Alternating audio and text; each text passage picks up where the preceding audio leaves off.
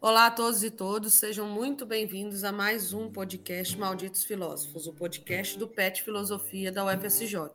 Eu sou Ana Flávia, membro do PET Filosofia UFSJ e graduando de Filosofia da mesma universidade. Hoje a gente tem uma convidada super especial, espero que vocês gostem muito, para falar de um tema que nos apetece, que a gente tem muito carinho especialmente, né? Que a gente vai falar sobre a mulher na ciência. Então, Espero que vocês curtam e gostem do episódio. Não se esqueçam de curtir nossas redes sociais e compartilhar esse episódio com todo mundo que vocês conheçam, homens, mulheres, trans, LGBTQIAP+, o que vocês quiserem, tá bom? Oi, gente, eu sou Mariane, sou graduanda de Filosofia, estou no sétimo período e hoje a gente está com a Nara aqui, uma convidada especial, que ela vai tratar um pouco com a gente sobre, além da questão da mulher dentro da ciência, é, sobre a trajetória dela, né, os caminhos que ela percorreu para chegar até onde ela chegou e ser uma pesquisadora incrível, como a gente sabe que ela é, né? Então, espero que aproveitem muito e vamos lá. E aí, gente, é prazer, eu sou o Lucas, estou no primeiro período da filosofia e essa é a minha primeira vez aqui no, no podcast, então quero dar um oi para todo mundo e muito obrigado pela oportunidade de estar aqui. Ah, e só um recadinho. Esse aqui é o episódio 2, tá bom? Então, se você não ouviu o primeiro, dá uma olhadinha aqui embaixo, que ele tá aqui e eu tenho certeza que você vai gostar. Agora, se você tá em xeque com a gente, eu desejo para você um bom episódio e um beijo. Eu me lembro na minha né, né, no meu doutorado, quando eu fui fazer a minha defesa, fui confrontada por coisas que não estavam na minha defesa. Mas eu pensei comigo, esse bando de homens não vão me, me deter eu vou falar. E eu consegui falar algumas coisas. Eu disse, eu disse, embora a minha tese não fale sobre isso, eu vou responder sua pergunta. Então, vocês vejam que, que existe isso também.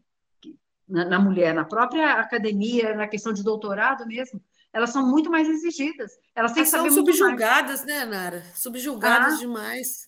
Nós, mulheres, né? Somos muito subjugadas. É como se a gente o que a gente fala, a gente não sabe o que fala, né? Eu, eu acho que isso é muito importante da gente registrar, porque a gente sabe o que fala. Então, é. É, a gente está falando é porque a gente sabe o que fala, qualquer assunto que a gente se meta a falar. Então, não é porque a gente é do gênero feminino que a gente não vai saber o que a gente está falando, né? Porque elas são mais vistas, né? O, a gente andou é, estudando a Amartya Sen, né? Juntos uhum. no grupo. E aí tem a, a filósofa Marta Nussbaum, eu lembro até de, de, comentar isso no nosso grupo de filosofia do comportamento econômico, que ela fala e tem uma ideia filosófica de, de projeção parecidíssima com a Amartya Sen, mas quando ela fala coisas que são é, ideias que são um pouco divergentes e que trazem uma atualização, por exemplo, para a teoria do Amartya Sen, ela não é escutada, ela é pouquíssimo citada e não é escutada. Ela em entrevista já falou isso claramente, em palestra e tudo mais. Então, ela é pouquíssima vista, que é um exemplo até disso que você está falando, né? Que eles querem exigir, os homens e as bancas e os pesquisadores querem exigir muito mais da mulher e ela precisa se reafirmar, afirmar e se reafirmar mais de uma vez para provar que sabe o que está falando, né? Não só na área das ciências humanas, como nas exatas também, né? Principalmente nas exatas. É. Você veja, a mulher, quando ela vai falar uma coisa, ela tem que estar tá por trás todo um embasamento. Ela, ela não pode simplesmente ser mediamente profunda, ela tem que, ter, tem que ser muito profunda para que ela seja crível, para que seja crível tudo que ela fala. Porque se não tiver, ela não, ela não vai. E aí a, a gente, eu estava também, eu fui atrás de dados, né? Eu fiquei pensando o seguinte: olha, no, 50% dos estudantes universitários são mulheres. Olha para você ver como as mulheres estão indo na indo é, é em busca né, do, do estudo. Mas desses 50%, 41% só estão nas exatas. Então, não é você. Os 50% viram 100% para a gente ver. No universo das mulheres que estão na, na, na, na, nos estudos universitários, 41% estão nas exatas. Nas, nas engenharias, só 29%. Por quê? Porque será que é porque as mulheres ainda acham que elas não são capazes das matemáticas? Não são capazes do, do pensamento lógico? Da física? E o, o que, que acontece? A maior, a, a, na, nas ciências, a área de maior atração feminina é na psicologia e na enfermagem, e não na medicina. Eu estava vendo aqui, olha, quer ver? Na medicina, 52% são mulheres, neurociência, 54%, em compensação, enfermagem, 73%.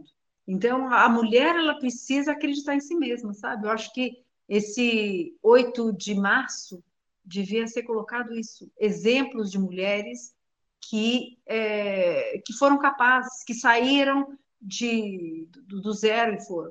Tem uma, uma menina, é, eu estava lendo essa semana, ela é, ela tinha uma vida é, normal, né, como todo mundo. Mas aí na pandemia o pai perdeu o emprego, eles começaram a perder casa, ela ficou assim pobre mesmo. Mas ela, ela falou, eu não vou desistir de estudar. O que, que ela fez? Ela na escola ela estudava muito e ela percebeu que ela precisava um, é, foi na biblioteca e começou a estudar inglês por conta própria. E nos cursinhos que eram gratuitos e foi. O que, que aconteceu? É, Existem os programas das universidades estrangeiras que eles vão nos países do terceiro mundo e dão bolsas para algumas pessoas, né? Ela passou em Harvard, em Yale e em Stanford. Ela nem terminou ainda o colegial, hoje não é colegial, não, né? Ensino médio. Ela nem terminou e ela já conseguiu bolsa nessas três universidades. Esses exemplos precisam ser colocados. Precisam ser colocados é, é, para que a mulher veja que, por que não? Por que, que ela não pode ir? Ela vai fazer, acho que matemática ou física. Por que, que não pode ir? Que Mas será que esses exemplos eles não deveriam ser menos meritocráticos? Me incomoda um pouco pensar em meritocracia. É, eu li Mas a história dessa menina, por exemplo, toda. Ela não chegou a ficar pobre, pobre. O pai perdeu o emprego e ela ganhou a bolsa do Santo Agostinho, né, que é o melhor colégio de Belo Horizonte. Ela ganhou por, claro, por mérito, a bolsa do Santo Agostinho, que é o melhor colégio de Belo Horizonte. Dentro do Santo Agostinho, ela teve toda a base para conseguir a bolsa eh, passar nas três universidades americanas. Então, assim, até que ponto que quantas jovens de 18, 17 anos do Brasil têm essa condição? Então, esse exemplo meritocrático, no meu ponto de vista, não atinge, ele não influencia a maior parte das mulheres, porque a gente não parte da mesma linha de partida enquanto mulheres ou enquanto homens, o que for, mas aqui o assunto é mulher, né? Enquanto mulheres. Então, ela é branca, de classe média, que virou classe média baixa, e estudando na melhor escola de Belo Horizonte, com bolsa, mas na melhor escola. Então, a gente está partindo da mesma linha de partida para conseguir tudo isso. Então, eu não sei se esses exemplos meritocráticos são de fato exemplos para nós mulheres. Entende o que eu quero dizer? Assim, eu, me incomoda Entendo. um pouco pensar em meritocracia, em exemplo feminino, masculino, o que for. E quantas mulheres trans não têm essa situação? E quantas mulheres pretas não têm? Quantas mulheres homossexuais não têm isso? Não tem essa. Não, não tem nem essa base familiar para tentar uma bolsa num colégio, porque não consegue nem refletir que, ele, que ela pode estudar num bom colégio ganhando bolsa para chegar lá na frente. Então, essa situação da gente não sair da mesma linha de partida me incomoda um pouco em pensar em exemplo meritocrático, entende? São fatores muito limitantes que influenciam 100%, não tem como a gente partir do mesmo é, pressuposto. É, a gente não está partindo, né? Sim, mas não é isso que eu quis dizer. Eu não quis falar do mérito.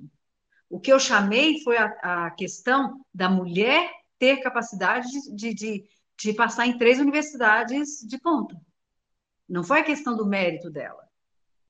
Tem o mérito dela, lógico, mas o que eu quis chamar é exatamente isso. A questão da mulher se sentir que é capaz. Agora, o exemplo dela serve para uma outra coisa, Ana Flávia.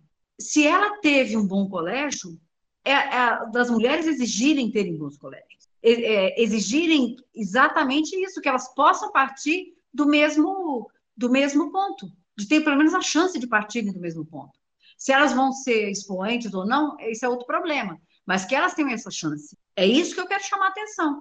Que é, a, primeiro, que a mulher é capaz de, participar, de entrar em três universidades. Eu não sei aqui no Brasil um homem, pelo menos não foi noticiado, que passou em três universidades de ponta. Não sei. Agora, e isso é uma coisa que eu quero chamar atenção, da capacidade. Segundo, que se pode chamar atenção da exigência da mulher de, de, de querer partir do, próximo, do, do, mesmo ponto, de ter uma educação melhor, das mulheres terem direito de ter creche para os filhos, para as mulheres ter condição sanitária. Aí a gente vai para uma série de coisas.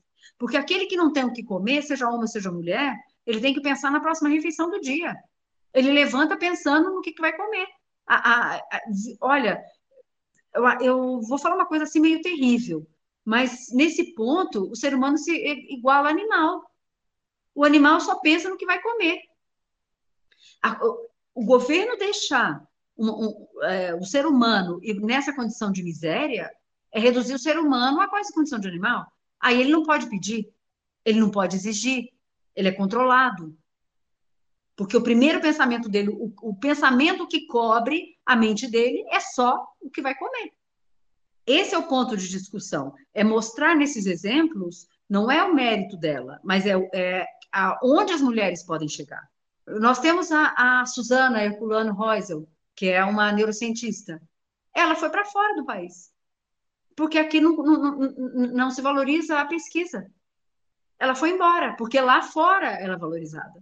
A Mônica de Bolle está é, é tá numa universidade no exterior. Por quê? Porque lá a pesquisa é valorizada. A mulher é valorizada é, tendo a capacidade dela de pesquisa. Portanto, também nós temos esse outro problema. Não se valoriza os cérebros brasileiros. Então, a gente exporta os nossos cérebros e ficamos aqui sempre dentro da, da, daquele, mesmo, daquele mesmo espaço. A gente não consegue ultrapassar uma cerca, um limite.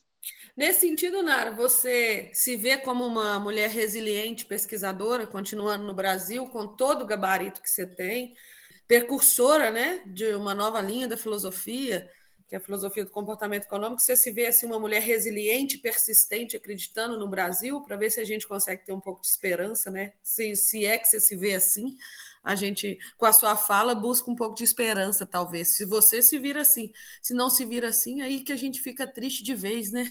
Já uhum. era. Mas assim, você se vê assim, essa mulher resiliente, persistente, pesquisadora, e com todo o seu gabarito, e não só como pesquisadora, mas com toda a sua carreira que você fez maravilhosa, que a gente nem citou como economista e agora como filósofa pesquisadora, você se vê acreditando no Brasil ainda? Olha, Ana Flávia, eu acredito na mulher. Eu acredito na mulher como instrumento de, de mudança. Porque tudo isso que a mulher sofre a torna muito mais forte. Uma coisa a gente não pode negar: o, o, o sexo masculino tem mais força física. Isso é, é da própria compleição do ser humano. Mas a mulher tem muita força interior. Porque tudo que ela passa, todo o sofrimento que ela passa, tudo que ela tem que fazer pra, a mais para provar. Se o homem faz 10, a mulher tem que fazer 13. Porque ela tem que fazer a mais para justificar como uma mulher foi capaz de fazer aquilo. É, é, é um, um incentivo, é um desafio. E quem pesquisa gosta de desafios, né? A, é, mas a, a mulher, nós estamos falando em questão do Brasil, mas a mulher no exterior também é assim sofre muito preconceito. Não, a mulher, o negro, o trans, não adianta. Isso não é uma coisa exclusiva do nosso país. Se fosse só aqui no país, seria muito seria fácil, mas não é. No exterior é muito difícil. Só que então, primeiro a mulher tem que fazer. O, o meu currículo que você fala que é, é, é bom, que não sei o quê, tem que ser muito melhor para poder é, é, conseguir alguma coisa. Me diga. Acima da média, né? Mais do que a é, média. Muito. Me fale prêmio Nobel. Quantas mulheres são prêmio Nobel? Nós tivemos a Madame Curie que teve dois prêmios Nobel. Isso foi uma coisa. Depois da morte ainda, né? Que foi ainda. Hã? Foi depois da morte, não foi? O dela? Foi, é. Porque deram para o marido primeiro, né? É, deram para o marido depois Outro passou. detalhe, né? O marido teve então, que falar que é dela para ela receber o prêmio, senão ela não ia receber. Pois é. é. Pensa, você exemplo... faz toda a pesquisa, seu marido você, aí ela ainda se contaminou né, com a radiação, aí seu marido é que ganha o maior prêmio mundial, maior congratulação mundial.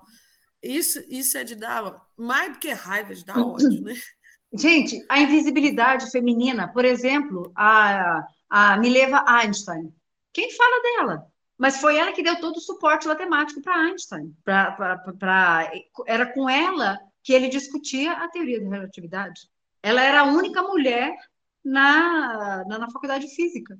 Para ela conseguir aquilo, ela teve que enfrentar a família e, e, e, e enfrentar a academia.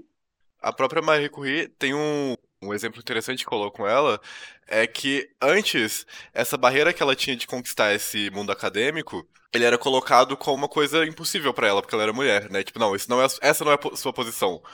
E, e, depois que ela conquistou essa posição, com muito perrengue, claro, isso virou meio que uma chantagem para as outras mulheres. Tipo, é, olha, a Marie Curie conseguiu chegar lá onde ela conseguiu. Então, se as outras mulheres não conseguem, é porque elas não são capazes, né? E aí você pega todo esse problema estrutural ferrado e coloca isso no âmbito da meritocracia, como se isso não tivesse nada a ver com o que elas fazem, né? Verdade. Você veja que na balança da mulher é mais um peso que se coloca. Uhum. É mais um peso para ela. Exatamente. Para aquelas que têm chance, ah, então você tem que é, é, se você não conseguir, é porque você não é capaz. Ah, Agora, se houver uma, uma escolha de outra vida, eu acho que eu tô querendo vir é homem desse, depois dessa conversa aí.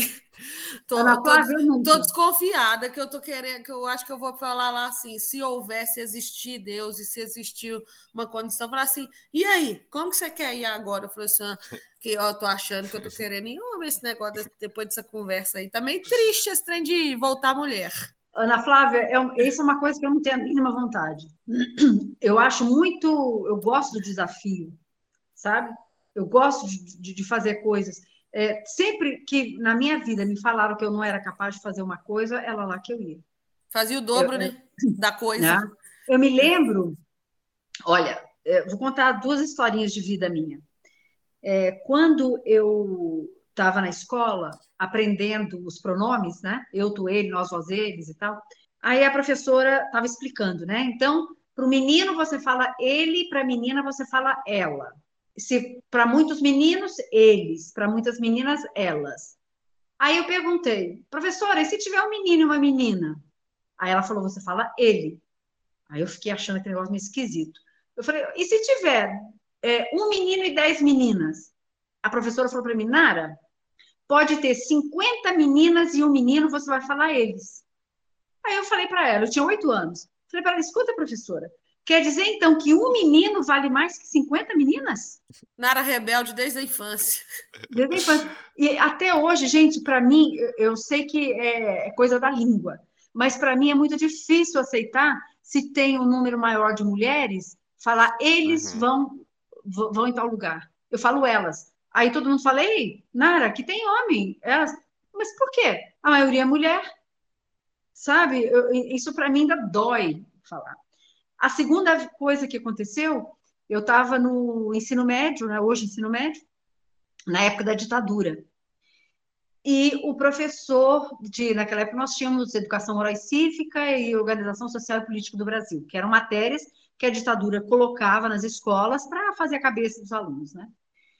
E o professor começou a falar alguma coisa, eu não me lembro o que, que era. Aí eu discordei dele. Falei, não, professor, isso não é assim. Veja, por causa de não sei o quê, não sei o quê. Eu tinha acho que 14 anos. Aí, não, era um colegial, eu tinha 16 anos. Aí o, o professor falou, Nara, calha, fica quieta. Por quê? Não, professor, olha, eu insisti. Veja, o que eu estou querendo dizer é isso, isso, isso, isso. Ele, Nara, calha a boca. Falou desse jeito. Eu falei, professor, que, que é isso? Eu não posso ter ideia? Ele falou: você, você pode ter ideias, você só não pode expressá-las. Então, o que, que eu decidi na minha vida? Primeiro, que eu não ia valer menos que um homem. E segundo, que ninguém ia me impedir de dizer de, das minhas ideias. É por isso que eu fui para a pesquisa. Eu acho que no fundo foi isso, para cumprir o que eu mesma havia me proposto. Tem uma historinha sua que eu me lembro quando a gente fala também disso, que você já contou para nós, quando você estava trabalhando no exterior e você ia ser promovida, lembra que você contou não, isso para nós? No tinha Brasil. possibilidade, estava no Brasil, aí você é. tinha possibilidade da promoção, e aí isso, foi, foi é, aí eu estou contando, contando suas histórias. Ah, mas tá bom, vai se servir para alguma coisa, eu fico feliz. Serve para é. tudo. Ai, que tudo bom. que Não, você aqui... diz, Nara, serve para nós. Ô, oh, querida, obrigada, viu? Eu, eu, era coordenadora de. Eu era economista, me fiz especialização em comércio exterior. E fiz estágio na Alemanha. É, trabalhei na área de vendas nacional e internacional na Alemanha.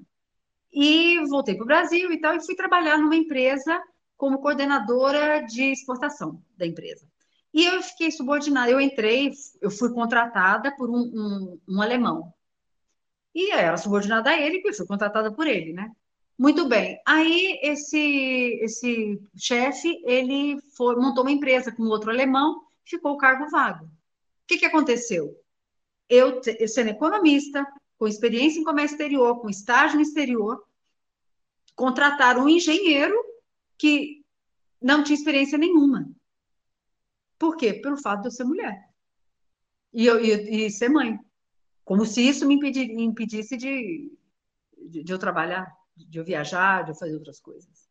Isso acontece não só no mercado de trabalho né, privado, acontece também na academia, acontece também nas faculdades, acontece ah. dentro da pesquisa da ciência, né?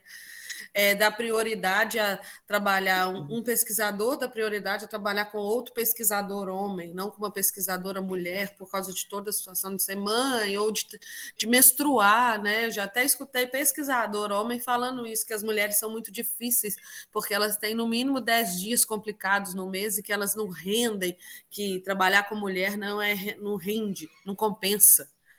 É, e tem, então, dentro da ciência da pesquisa também tem isso, né?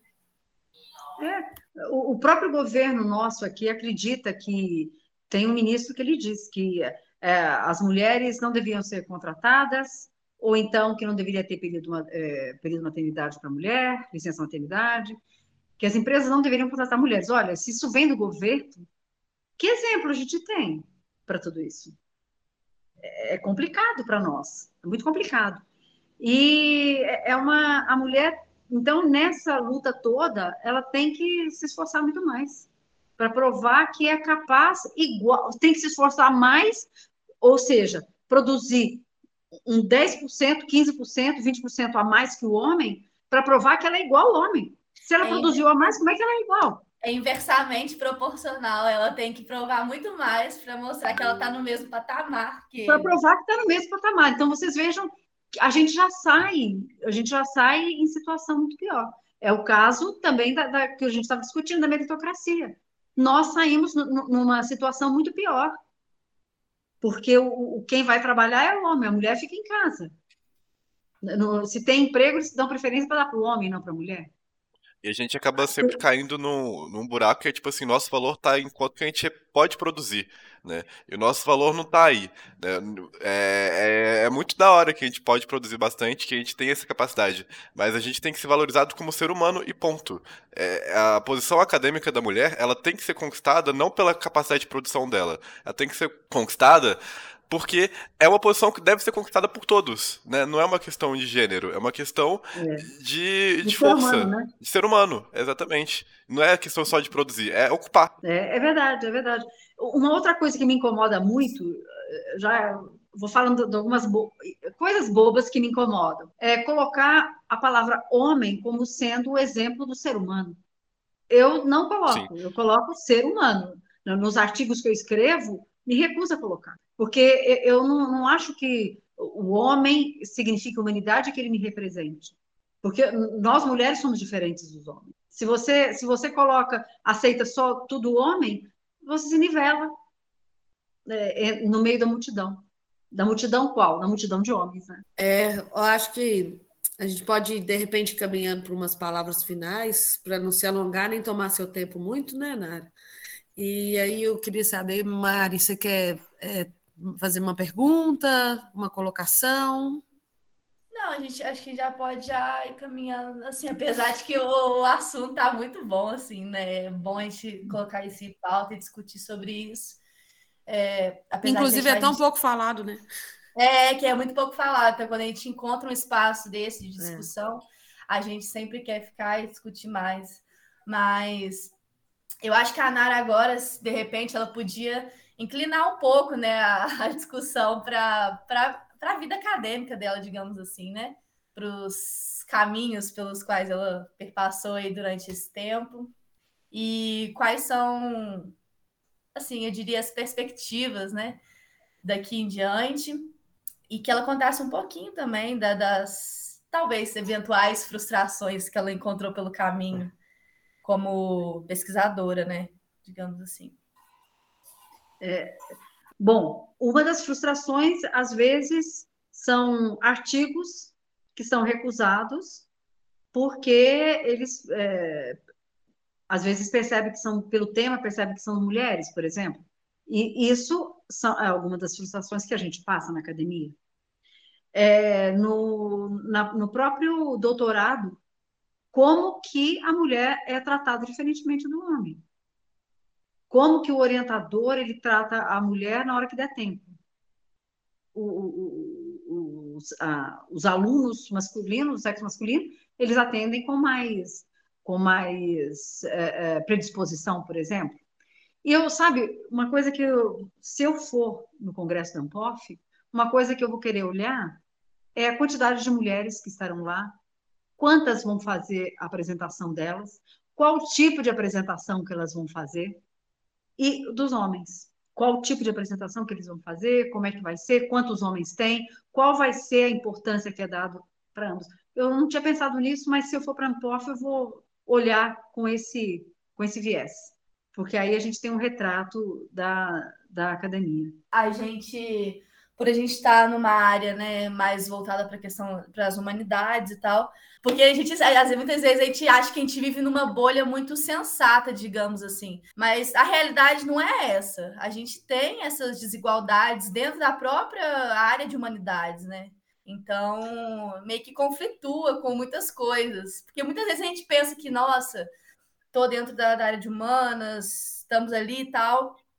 E não existe essa diferença, não existe é, a distinção entre gênero, mas existe sim, e é, é, quase que um padrão, né?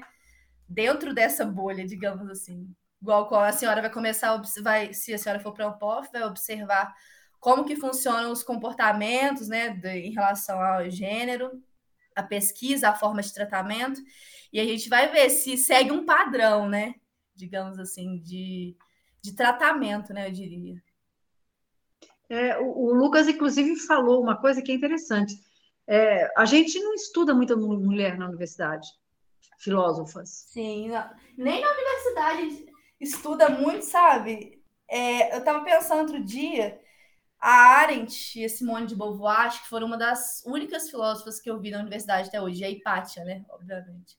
Mas tirando isso, é muito limitado. A gente não tem uma um amplo né, acervo de filósofos, igual a gente tem dos filósofos. Qualquer emenda, qualquer grade horária que você pega, né, emenda das, das matérias, você vai ver os referenciais, homens, né, os filósofos, os grandes contemporâneos, os antigos, mas você não vê uma mulher. Isso, assim, indigna muito, sabe? Porque, e cadê essas mulheres? Onde está o espaço delas?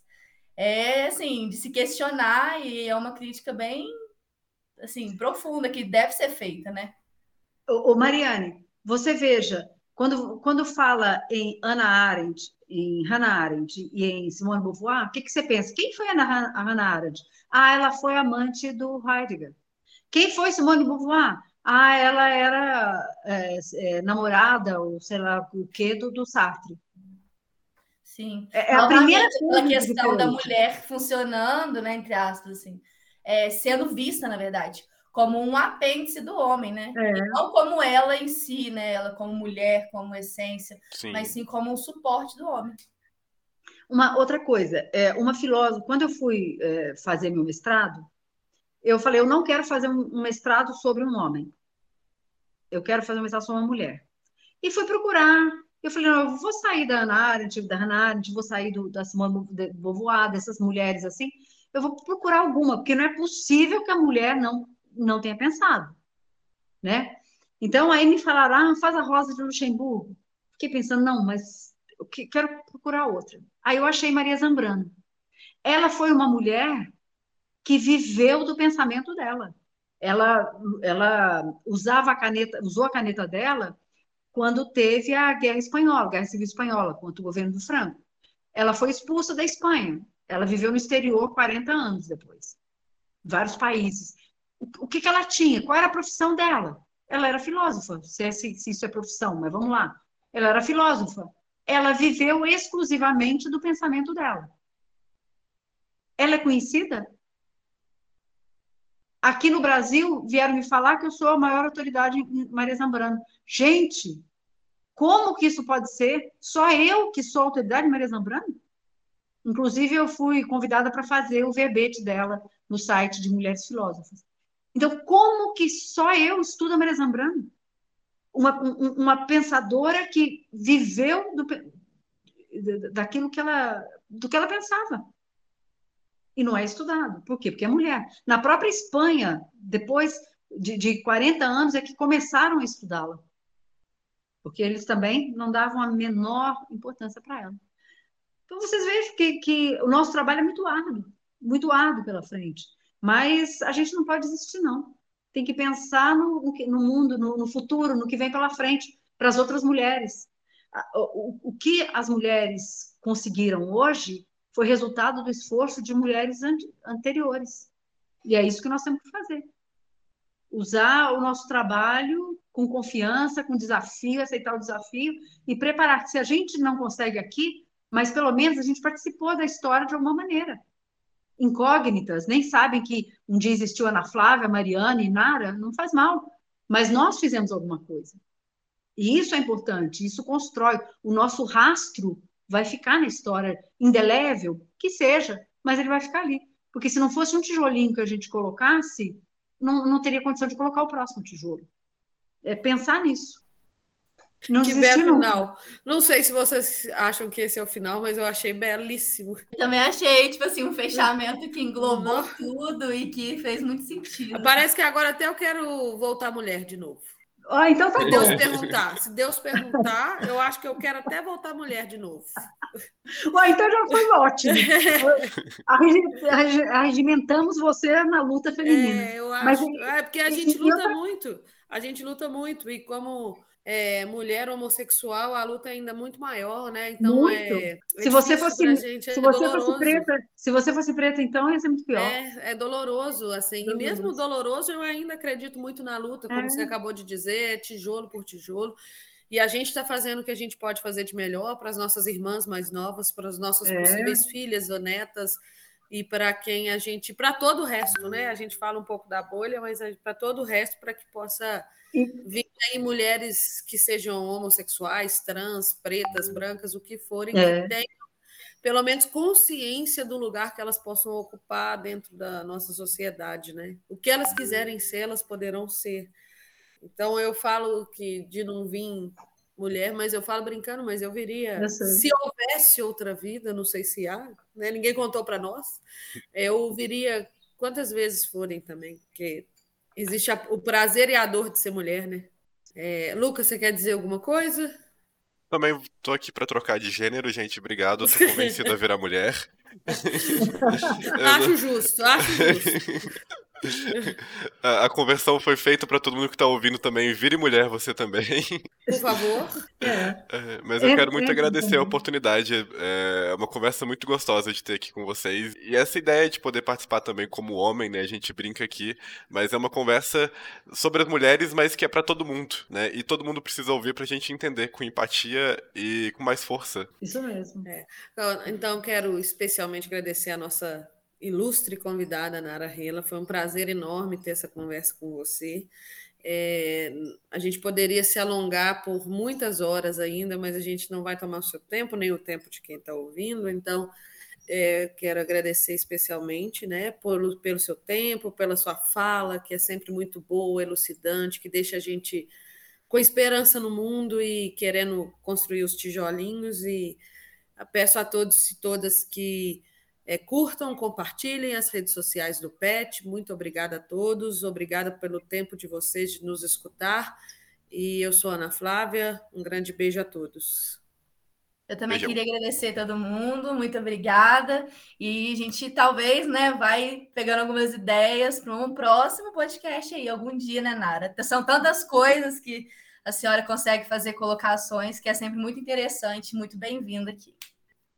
Olha, eu agradeço muito a vocês três a oportunidade de estar falando de um tema que me é muito caro e, e poder dizer um pouco das ideias das mulheres, que as mulheres também pensam, não se esqueçam disso, tá bom? Embora que tentem calá-las, cobri-las, mas as, as, mulheres têm dentro de si uma cabeça que pensa.